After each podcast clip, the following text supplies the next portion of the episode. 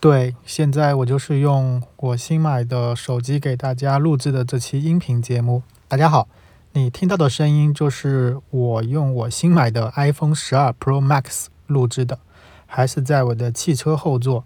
欢迎收听我的音频日记。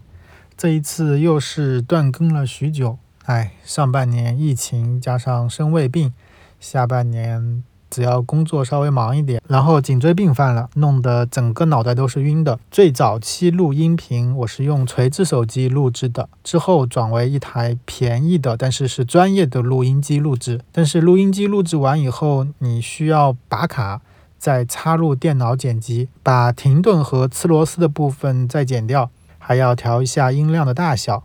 虽然我承认我的音频内容不是那么的优质。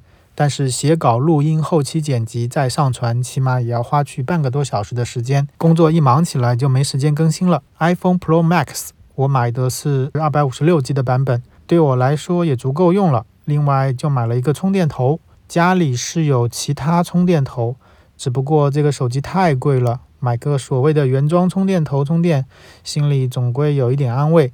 那个无线的就不买了，我总觉得无线充电会有辐射。如果支持五 G 的双卡，我肯定买 mini 了。但是往往事与愿违，它就是不支持。看了一下 iPhone 十二的二百五十六 G 也要七千多，那还不如再加两千换个待机时间长点的。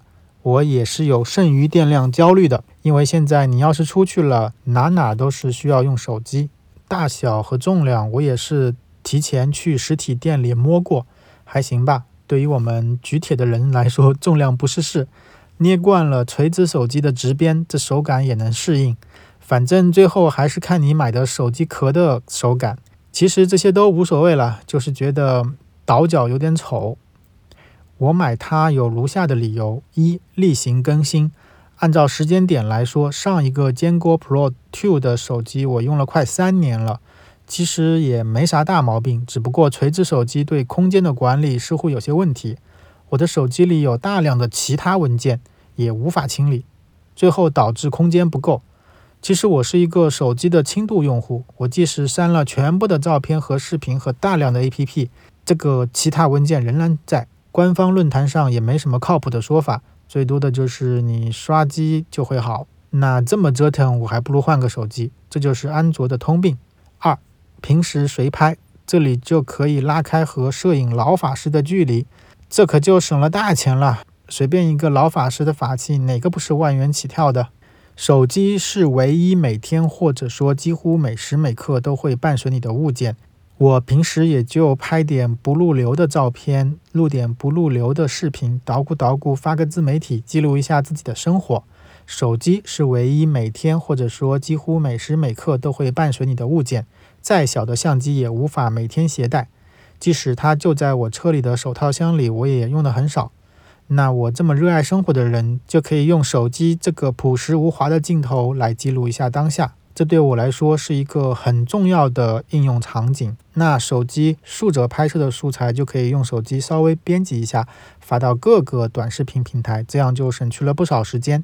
一直以来我都忽略了对短视频的更新，其实随便这么糊弄搞一下，点击率和粉丝量比做中长视频要来得快得多。很多突如其来的旅行冲动，我也不用考虑带这带那，手机揣进口袋就走了呀。网络直播，对了，我。有可能给大家开直播的，我就用手机。万一哪个富婆看上我了，给我打赏、送火箭、飞机、跑车什么的，一会儿会儿就把这个手机的钱赚回来了。你们说对吧？等等党说十三香，那也没事啊，出来了再买，反正直播平台多多几个手机同时播着也挺好。四显示器，这个手机还可以拿来给我当大疆无人机的显示器，省了买一体遥控器的钱，那个钱可是接近四千块。大疆的 App 向来是对苹果系统比较友好的，安卓总是会发生点意想不到的意外。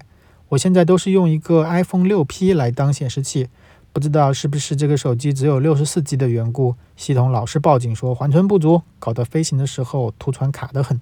五生态链 MacBook Pro 一直是我以来的主力电脑，我都是用 Mac 剪辑视频的，将来肯定是换 M1 芯片的新 Mac。那苹果的生态系统也自不用我多说了吧？传数据，各个设备之间的匹配都很方便。六低调，因为它和上代的产品看起来差不多，很多人都以为你没有换手机，买苹果万元机就是炫富。对我来说是刚需，可能还能更省钱，一物多用。摄影师老法师还在推荐的那些大蠢粗矬牛贵的设备，一套下来都几十万呢，我这一万就到顶了。好了，今天的音频节目大概就这样吧，那我们下次再聊。